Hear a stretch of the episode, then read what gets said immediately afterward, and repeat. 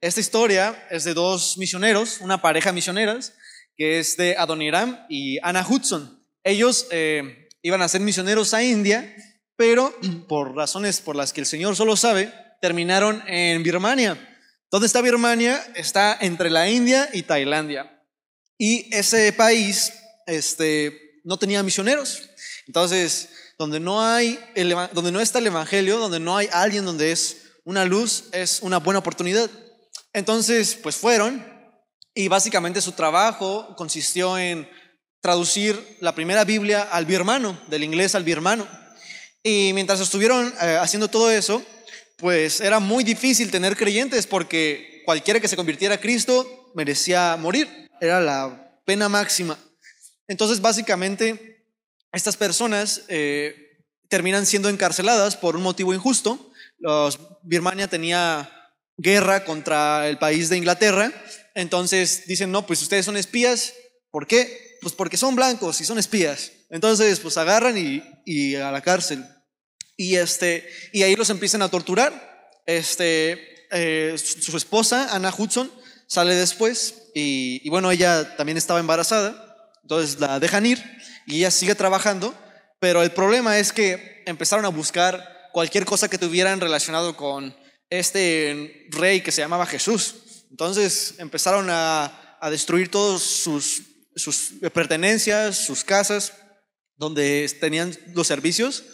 Y, ella, con el afán de guardar lo más preciado que tenían, que era ese, esa traducción del birmano que les había costado tanto tiempo, ella se lo puso en su vientre. Y destruyeron toda la casa, pero no encontraron nada. Entonces ella estaba muy asustada porque decía, estos hombres están viniendo constantemente a revisarnos y en una de esas van a encontrar esto. Entonces ella tiene esta inspiración por parte de Dios de meter sus, todos los escritos en una almohada y llevársela a la prisión a Don, a Don ya que Adoniram estaba siendo torturado y todas las noches lo colgaban al techo. Entonces él dormía de cabeza. Entonces, ah, con la excusa de que no, pues mi esposo está durmiendo en la cabeza, de cabeza, pues mínimo una almohada, ¿no? denme chance de meter una almohada. Y, y esta almohada, eh, al momento de que pasan con los oficiales, ellos la checan y dicen, oye, esta almohada está durísima, ¿qué tiene?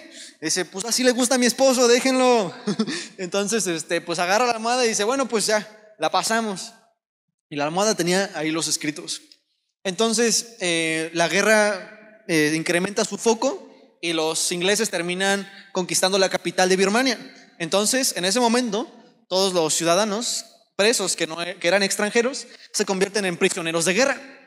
Entonces los agarran y dicen, ¿sabes qué? Vamos a sacarlos de aquí porque ustedes ya no se pertenecen, ustedes ya pertenecen a la guerra. Entonces, este, los sacan y, y Adoniram, con, pues con tal de salvar todo su trabajo, intenta agarrar la, almohada y dicen, suelta eso, eso no lo vas a ocupar.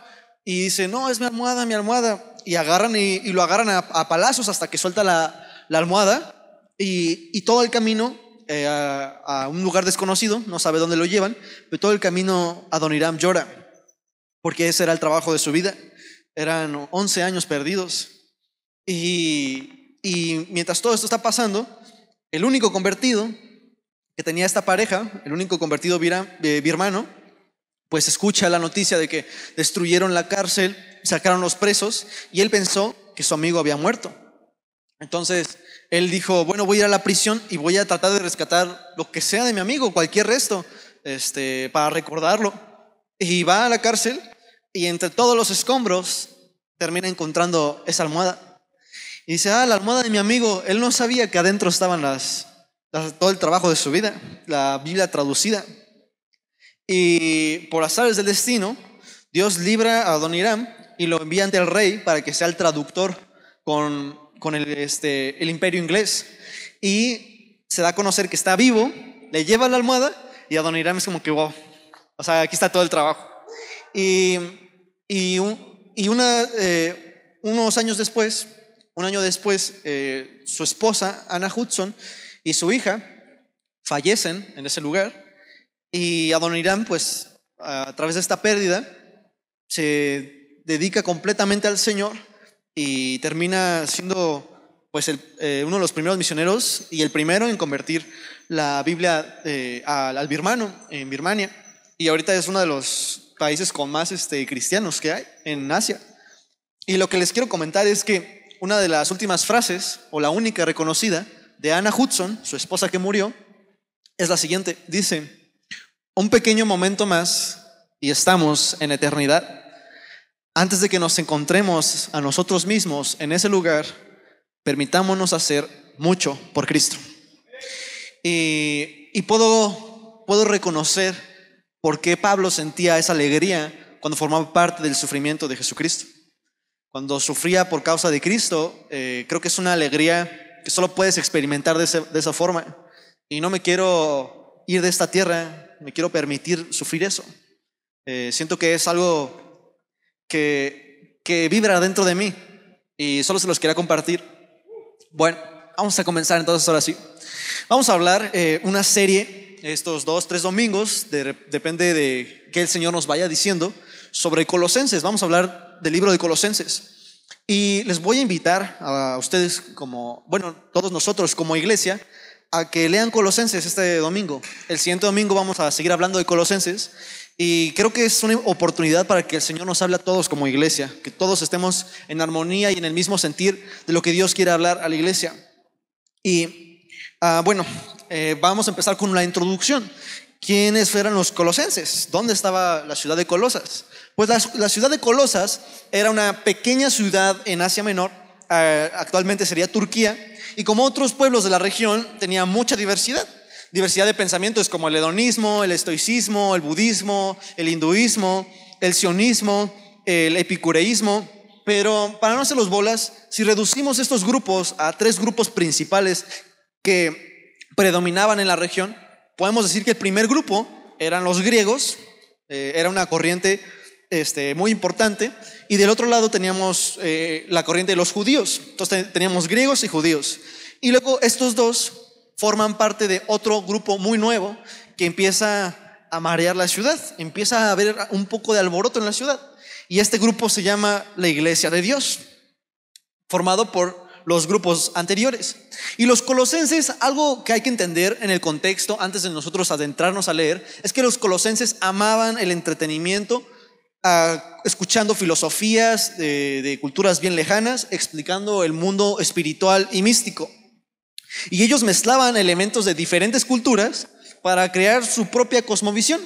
Y como resultado de eso, tenemos algo que se llama dualismo ontológico. El dualismo ontológico básicamente establece una distinción firme entre lo material y lo espiritual. Entonces ellos dicen, ¿sabes qué? Hay un nivel muy abajo que es el material o es el sensible y aquí está toda la maldad. Y luego hay un nivel arriba que es el material, es el insensible o el espiritual y aquí está todo lo bueno. Y ese es el dualismo, eh, tiene que ver con, con dos partes. Pero después los dualistas empezaron a, argumentar que no había forma que un divino perfecto, un ser divino perfecto, podría crear algo tan maligno, que podría venir a la atmósfera física tan maligna, y porque debido a que si éste se contactaba con lo de abajo, pues se iba a contaminar, se iba a manchar su perfección. Entonces dijeron, pues sabes qué, vamos a meter un nivel en medio. Entonces vamos a meter un nivel en medio, y ese nivel en medio pues le vamos a poner que tiene autoridades y diligentes espirituales como ángeles, los semidioses de los griegos y todo lo que se les ocurrió. Esto es muy importante que lo entiendan para ver dónde está posicionada o en qué lugar está posicionada la iglesia de los colosenses. Si tú no escuchas la necesidad de, de allá afuera, este, pues estamos perdidos.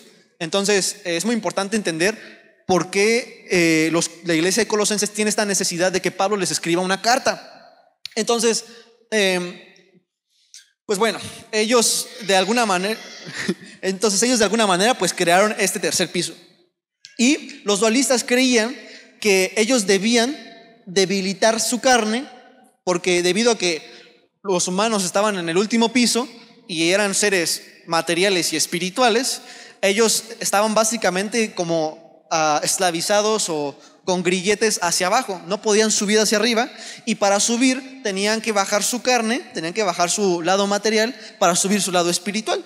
Entonces lo que hacían y la pregunta del millón para toda la humanidad por, pues por todo el tiempo que, que ha existido es cómo eh, podemos reconciliarnos con el Espíritu de Dios.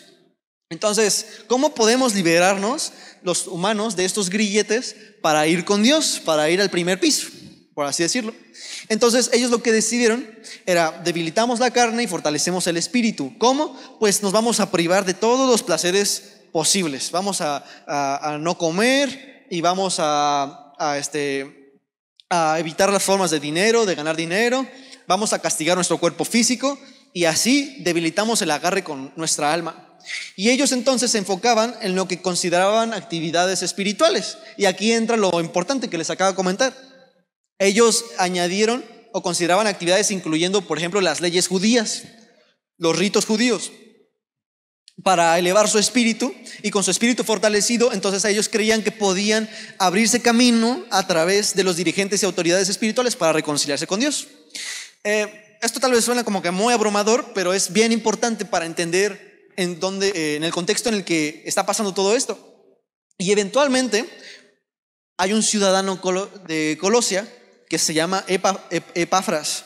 Y este ciudadano encontró el mensaje del Evangelio y se da cuenta de algo muy importante. Dice que Dios no se apartó de la atmósfera física.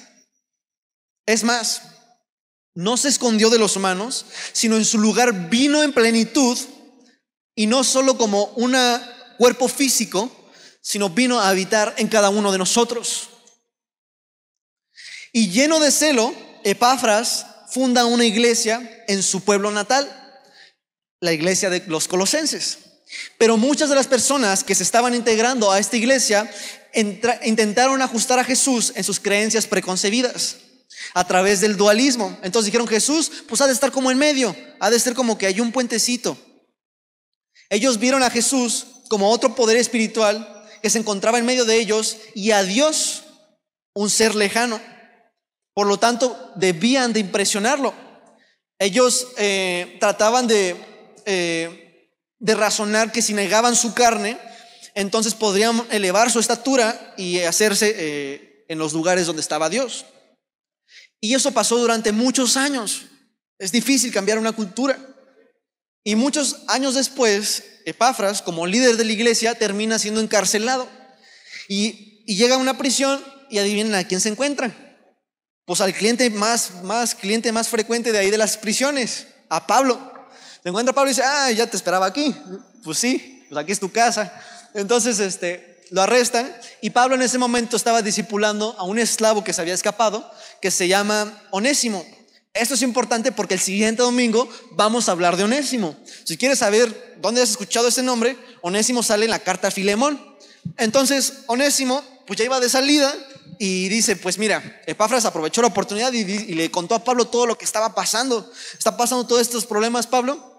Este, y Pablo dice, pues bueno, te voy a escribir una carta inspirado por el Espíritu Santo y se la va a enviar a, Onésimo y Onésimo se las va a llevar.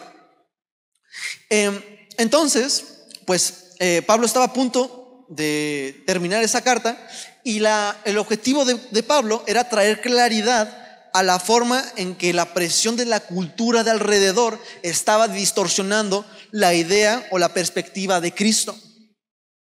Y mi pregunta es si esta presión cultural sigue vigente hoy. La presión cultural que ha experimentado la iglesia ha sido desde siempre. No es nuevo en nuestros tiempos, solo que gracias a que todo el tiempo estamos siendo bombardeados con mensajes, se ve mucho más, eh, ha tenido mucha más exposición, se ve más manifestada. Y tenemos la tentación de cuestionar la Biblia a través de pensamientos humanistas, que es esta famosa deconstrucción de la iglesia progresista. Pero a diferencia de este grupo griego o de los grupos judíos, la iglesia de Dios no se sirve de recursos humanos. Te desafío a que te deconstruyas, pero no desde una cultura humana, sino te desafío a que te deconstruyas desde la cultura del cielo, desde las palabras del Creador, porque ciertamente la palabra de Dios es viva y poderosa y más cortante que cualquier espada de dos filos. Penetra hasta lo más profundo del alma y eh, del espíritu y hasta la médula de los huesos. Toda la escritura es inspirada por Dios y es útil para enseñar, para reprender, para corregir y para instruir en la justicia. Instruir en la justicia a fin de que el siervo de Dios esté enteramente capacitado para toda buena obra. Entonces, si, si, tú, eh, si, tú, viniste aquí con algunas dudas, eh, hay algunas cosas que no te han dado sentido en la Biblia, que has estado filtrando en la Biblia a través de, de otras ideas humanistas, ese es tu desafío. Te desafío que lo hagas a la inversa. Estoy seguro que lo que encontrarás te edificará tu vida. Y bueno, los colosenses fallaron en ver a Jesús como la plenitud de Dios y que a través de su muerte ahora estaban reconciliados con Dios y eso daba como resultado que no hay nada que ellos podían hacer para ser ah, aceptados espiritualmente con Dios. De la misma forma, debemos preguntarnos todos nosotros si nuestra cultura está distorsionando cómo vemos a Jesús. Es un poco lo que vamos a hablar la siguiente, el siguiente domingo para que inviten a alguien. Y lo que vamos a ver el día de hoy es quién es Jesús según Colosenses. Colosenses es un libro de gran revelación acerca de la persona de Jesucristo. Es un puente entre Romanos y Efesios. Romanos habla de que nosotros somos una parte del cuerpo y Efesios habla de que somos un cuerpo con Cristo, pero Colosenses se enfoca en que Cristo es la cabeza. Entonces, ¿quién es ¿Quién es Jesús según Colosenses? Vamos a empezar a abrir sus descripciones. Cristo es la imagen visible del Dios invisible.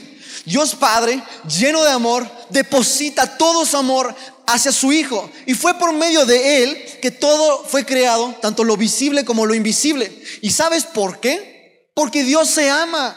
Dios ama tanto que derrama su amor a su Hijo y por medio de Él se crean todas las cosas. ¿Y sabes para qué?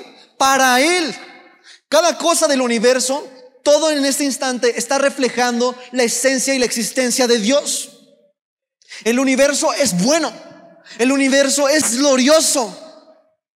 Y, eso que no lo conocemos del todo. Hace poco salieron unas imágenes, las primeras imágenes completas de, de una parte de la galaxia. Y si nosotros dedicáramos nuestra vida a comprender y entender los conocimientos que se están obteniendo nada más el día de hoy, no podríamos abarcar eh, todo este conocimiento. Y aún con toda esta inmensidad que representa este universo que comprendemos, Jesucristo es supremo sobre toda la creación. En Él está la plenitud de Dios. Y eso significa que no importa cuántos millones de años veamos el universo, cuántos millones de kilómetros recorramos, jamás vamos, y eso que vamos a avistar una parte de Dios, pero jamás vamos a avistar a Dios que cuando avistamos a Cristo. Jesús es la plenitud de Dios. Y Jesús es el amado de Dios y es rey y su reino no hay oscuridad. Él es el que compró nuestra libertad. Y yo he escuchado que el mayor logro del humano o de la humanidad ha sido obtener la libertad. Pero en términos, perdón, pero en términos reales, hermanos, hay que tomar un poco de agua. Jamás podremos ser libres de nuestros propios deseos ni de nuestro propio juicio. Necesitamos a alguien más que nos reivindique, que sea un espejo para nosotros ver que estamos mal. Proverbios dice que a cada uno le parece correcto su propio andar, pero el Señor juzga los corazones. Es la palabra de Dios la que es este, funciona como este espejo. Y yo estoy seguro que si por ti fuera, tú pensarías que eres la persona más guapa de este lugar. Y aquí tendríamos como 100 discusiones, 100 desacuerdos. Y, tal vez, no sé, eh, puede haber un chavo aquí que dice, no, esa chava se me está quedando viendo. Estoy bien guapo. Pero está quedando viendo, pues que tiene los pantalones abajo, que se te ve el calzón. Entonces, jamás Jamás vamos a poder liberarnos de estos deseos que tenemos. Somos esclavos a una naturaleza pecaminosa. Y pecado es todo lo que pienso, todo lo que digo y todo lo que hago que va en contra de Dios. Y la consecuencia del pecado es la destrucción de relaciones. La tentación siempre va a ser, su motivo va a ser destruirte. Y no solo destruye la relación con Dios, el pecado destruye la relación con los demás. Eh, en la mañana les ponía el ejemplo de que Dios en su inteligencia diseñó un mundo para que todos pudiéramos vivir bien. Hay, estudios donde realmente los recursos dan para que no trabajes más de seis horas al día y que tengas tus días de descanso como el Señor lo determinó. Pero ¿qué pasa? Que si a todos nos das una rebanada, el, pecado, la avaricia, termina, termina provocando lo que está provocando hoy en día. Hay hambre. Gente se muere de hambre. Y no fue lo que Dios diseñó en un principio. Es la consecuencia directa del pecado. Y por lo tanto, estábamos separados de Él por estos malos pensamientos y nuestras malas acciones. Y éramos enemigos de la justicia de Dios. Éramos prófugos y necesitábamos pagar una deuda y esa deuda era altísima. Esa deuda se llamaba muerte. Y Jesús decidió separarse de la fuente de vida que era su Padre para venir a pagar esa deuda por ti y por mí. Murió y resucitó para poder perdonar nuestros pecados. Primera de Colosenses 22 dice, pero ahora Él los reconcilió consigo mediante la muerte de Cristo en su cuerpo físico. Como resultado, los ha trasladado a su propia presencia y ahora ustedes son santos, libres de culpa y pueden presentarse ante Él sin ninguna falta, sin ninguna falta. Delante de Dios tú no tienes ninguna falta. Y Jesús es el que liberó a los colosenses de cualquier obligación hacia ellos, de la misma manera en que Jesús cumplió a nuestro favor todas las leyes judías las cuales no tuvieron el poder de transformar el corazón humano egoísta. Estaban todas estas leyes, cada una pedía un requisito y nosotros no las pudimos cumplir. Son difíciles de cumplir estas leyes. Y Jesús, en función de lo que hizo en su vida, muerte y resurrección, Él hizo realidad estas leyes. Él es la realidad de estas leyes. Estas leyes apuntaban siempre a Jesucristo. Jesucristo no vino a abolir la ley, Él vino a cumplir sus propósitos. Lo que nos descalificaba, realmente lo que pasaba era una sombra de Cristo Jesús, siempre apuntando a la realidad. Jesús, tú eres la realidad de lo que las leyes pedían, de lo que las leyes necesitaban cumplir. Y por tanto no necesitamos ser complementados con obediencia a las leyes. Cristo también Colosenses dice que Cristo es la cabeza de la iglesia, la cual es su cuerpo. Esto habla de que Él es el modelo para la iglesia. Él es el líder y Señor. Los griegos declaraban, no, nuestra cabeza es Aristóteles. Los judíos decían, es Moisés. Pero Jesús es el primogénito de todas las autoridades y diligentes. Él es supremo sobre toda la creación. Se establece como rey supremo y estamos unidos a su destino. Así como la cabeza va a la derecha, su cuerpo va a la derecha. Estamos unidos a Cristo Jesús. Y si, y si la cabeza manda al cuerpo a hacer algo, el cuerpo lo hace. La iglesia, hermanos, la iglesia es el medio por el cual Jesús ejecuta su voluntad en la tierra. Y no sé cuántos hemos escuchado o cuántos hemos dicho aquí yo creo en Dios, pero no creo en la iglesia. Yo soy culpable, yo soy el primer culpable de eso. Yo llegué a decir eso ante muchas personas. Yo creo en Dios, pero no creo en la iglesia. Personas que han sido lastimadas en la iglesia.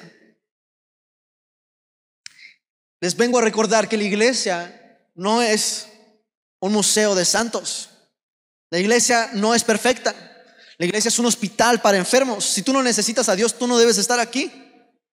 Si tú quieres una iglesia perfecta, no vengas, porque en cuanto llegues ya es imperfecta. La iglesia perfecta está vacía. Y Jesús designó a la iglesia como su cuerpo por el cual va a ejecutar su voluntad en la tierra. Y ese es el, ese es el misterio de Jesús. Dios es el Señor de misterios. Los misterios son, solo son de Él. Es de Él, es el don de Él descifrar misterios. Y el misterio está en que nosotros estamos en Cristo y al mismo tiempo Jesucristo está en nosotros. Es un misterio. No podemos explicarlo. Es de Jesús. A Jesús le pertenece ese misterio. Y el ejemplo más burdo, limitado y finito que se me ocurrió para entender un poquito esto es, imagínense un mar inmenso, un mar que no tiene límites. Y de repente tiro esta botella. Y esta botella empieza a sumergirse y a hundirse, pero no toca fondo.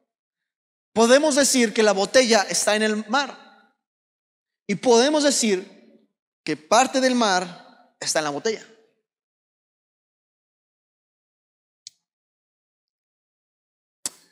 En lugar de las leyes, los seguidores de Jesús tienen el poder de ser transformados por su resurrección.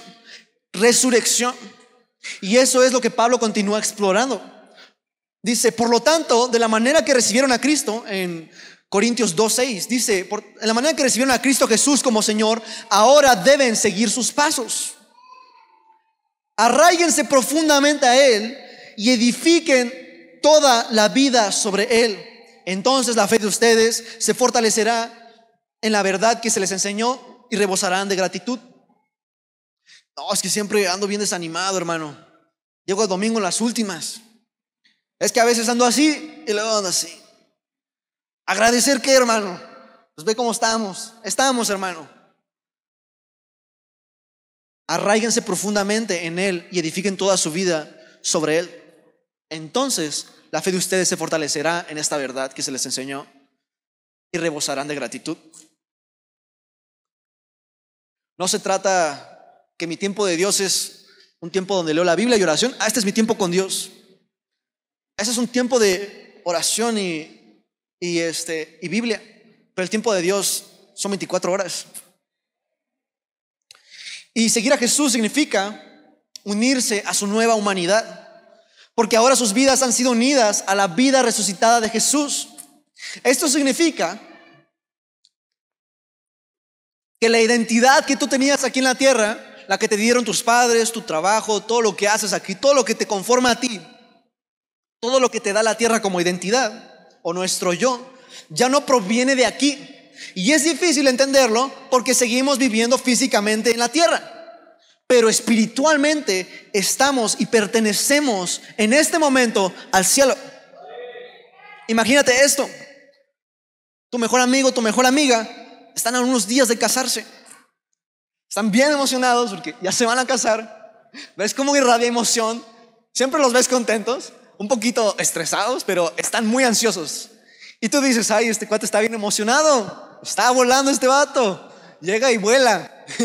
y tú lo ves con, con esta, como irradia. Eh, y dices, este vato en su mente ya está en la luna de miel. Es lo que pensamos, ya está en la luna de miel, eh, mi amiga ya está en la luna de miel. Pues así, y con toda reverencia, es así como les digo, que nuestras mentes deberían estar con nuestro novio Cristo, donde pertenecemos. Si en tu espíritu y mente estás en el cielo, eso irradiará en todos los aspectos aquí en la tierra, en tu vida. Tu alma y tu cuerpo vivirán celestialmente y llenos de esa energía, porque tu mente está en el cielo. Colosenses 3, 1 y 2, ese es el versículo clave de, de la prédica de hoy, lo voy a leer. Dice, ya que han sido resucitados a una vida nueva con Cristo, pongan la mira en las verdades del cielo, donde Cristo está sentado en el lugar de honor a la derecha de Dios. Versículo 2, piensen en las cosas del cielo, no en las de la tierra. Y, y es increíble cómo, cómo por cada situación en la que vivimos, cada situación en la que vivimos, cualquiera no sé cuántos años vayas a vivir, pero tú puedes confirmarme con lo que has vivido. Siempre habrá dos finales. Final número uno, ¿Amas más el mundo? ¿Te arraigas más a las cosas del mundo? Final número dos, amas más el cielo, te arraigas más a las cosas del cielo. Y ahí les va mi historia. Em, a veces, cuando las cosas no terminan bien, lo sentimos como un fracaso. Pero no es un fracaso aceptar la soberanía de Dios. Y en este viaje que tuve, era muy difícil para mí entrar.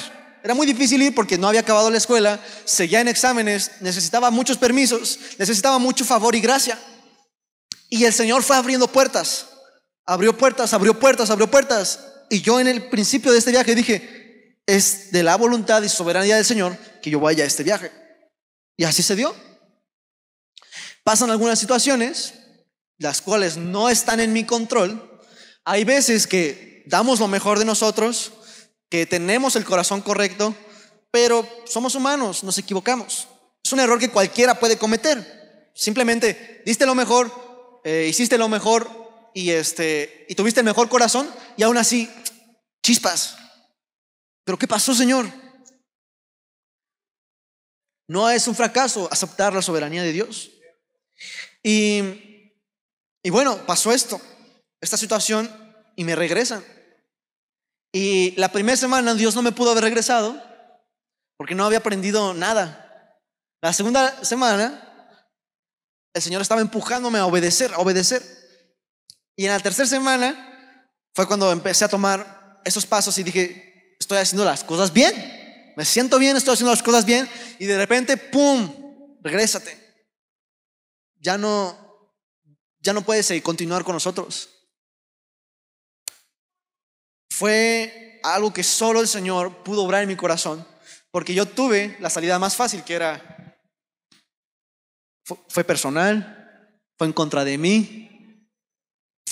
¿Para qué serví? ¿Les estaba sirviendo? ¿Para qué les ayudé?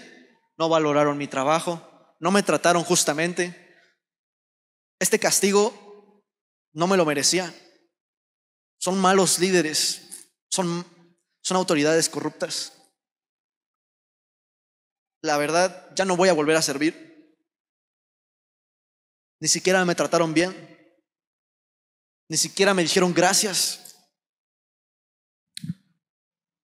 No tuve reconocimiento, no me pagaron, perdí mi tiempo. Todo lo que estamos pensando son cosas de este mundo. Estoy abrazando este mundo, arraigándome a este mundo. Pero el Señor me hizo entender que si Él había estado en su plan que yo fuera, aunque no había posibilidades, ¿por qué no aceptar que este final era de sus posibilidades también?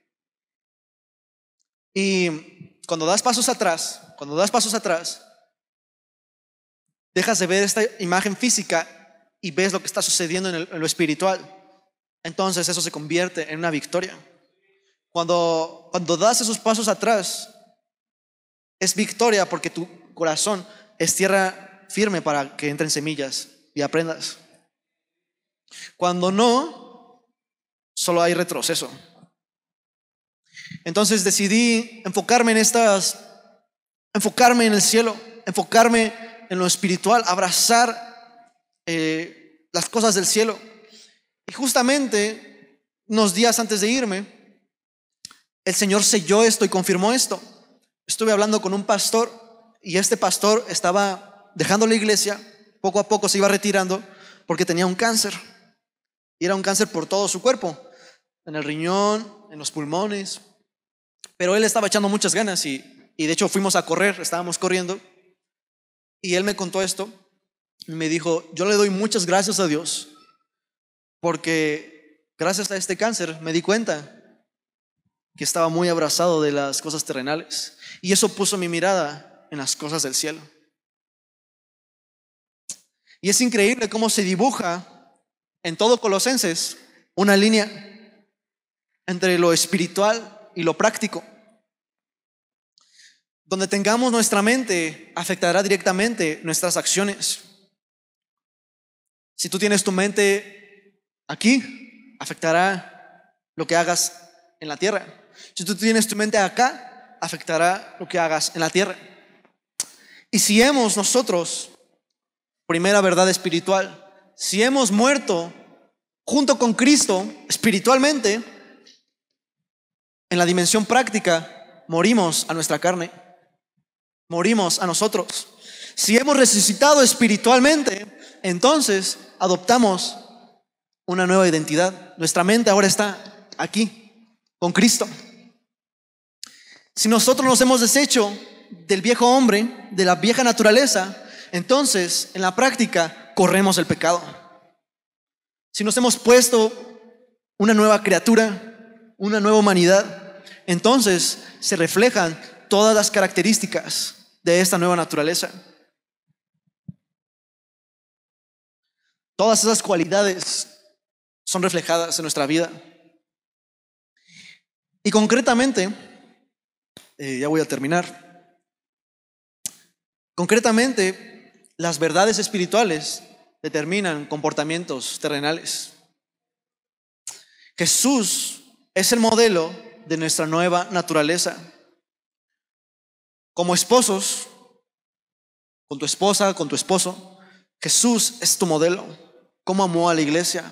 ¿Cómo está esperando a su novia? Como siervos, Jesús es tu modelo. Como amos, como autoridades, Jesús es tu modelo. Como padres, Dios es tu modelo. Aquí está nuestro modelo. Y esta es la razón por la que Pablo reta a los colosenses a poner sus mentes en las cosas de arriba, donde está sentado el Mesías a la diestra de Dios.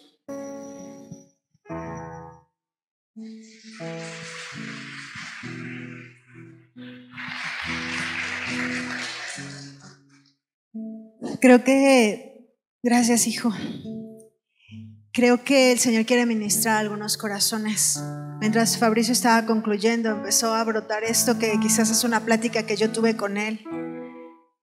Sientes, si sientes que has fracasado en algo que tú pusiste todo tu empeño, tú pusiste todo lo que tenías, tus fuerzas, tu talento, y hubo como un fracaso Últimamente hasta a mí me, hizo pensar que a veces he orado por ciertas cosas y, no han sucedido como yo se las pedí al Señor o como yo creía que iban a suceder. De hecho, de repente empecé a sentir como una certeza que Dios iba a responder de cierta manera y su voluntad fue diferente. Dice, si estás resentido con Dios por algo que pasó y que crees que Dios no te ayudó, o sientes que Dios te abandonó o no te lo dio lo que has querido, y te apagó el espíritu, esto nos lleva a pensar que estamos arraigados más en el mundo y el mundo y este pensamiento nos hace egoístas, nos separa de Dios y provoca un vacío en el corazón, una duda, una falta de fe. Pero si hoy tomamos las cosas como Fabricio, él por la voluntad de Dios o por un pensamiento de Dios, realmente su reacción fue asombrosa para mí, porque cuando él me dijo que él iba a regresar, estaba contrariada, porque conozco a este hombre, conozco el potencial de este hombre, conozco su corazón, conozco su disponibilidad, conozco que es rápido para, para arrepentirse, rápido para cambiar de opinión, para, para agradar, para, para someterse.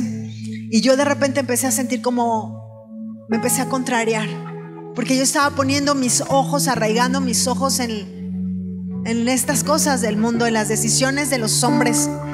Pero cuando yo escucho su testimonio, él dice, me estoy arraigando a Dios.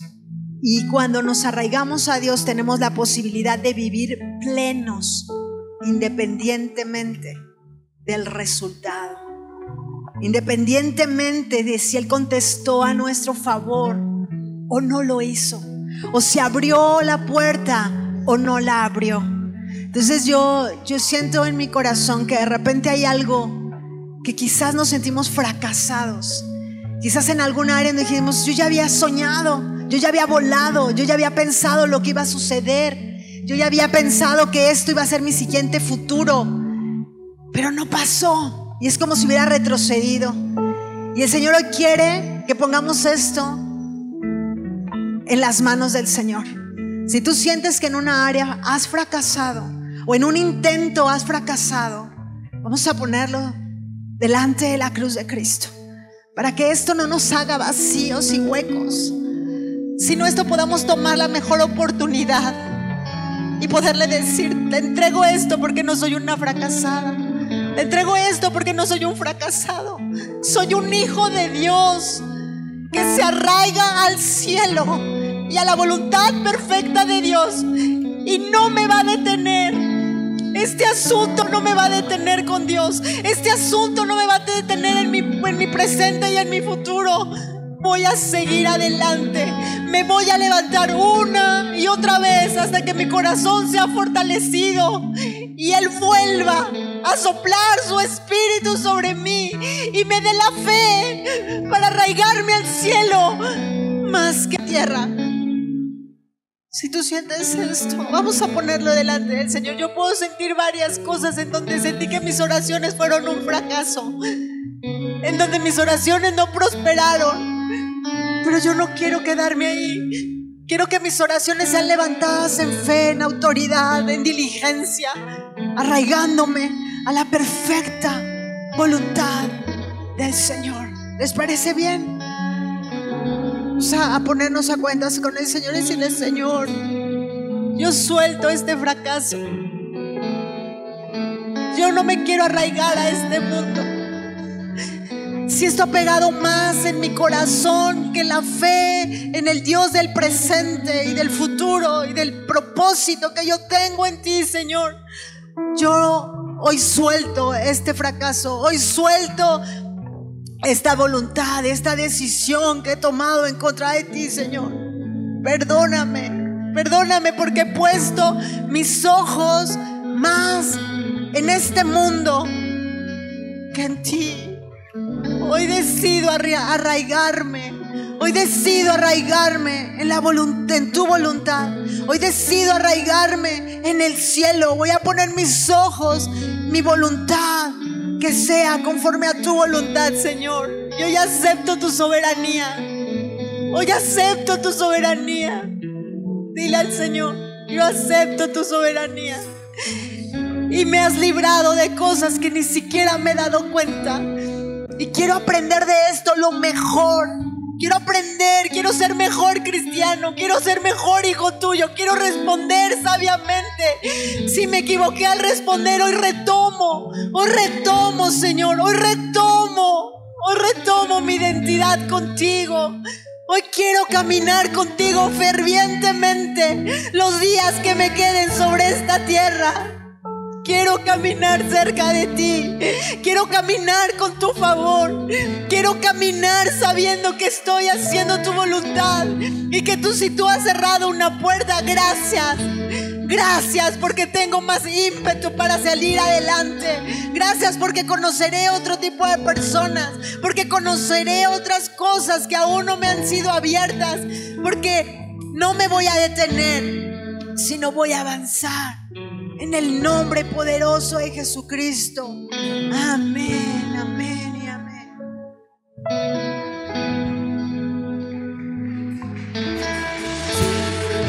Levantar a ti mis manos. Maravilloso Jesús, milagroso Señor. Tienes el lugar de tu presencia haz descender tu poder a los que estamos aquí.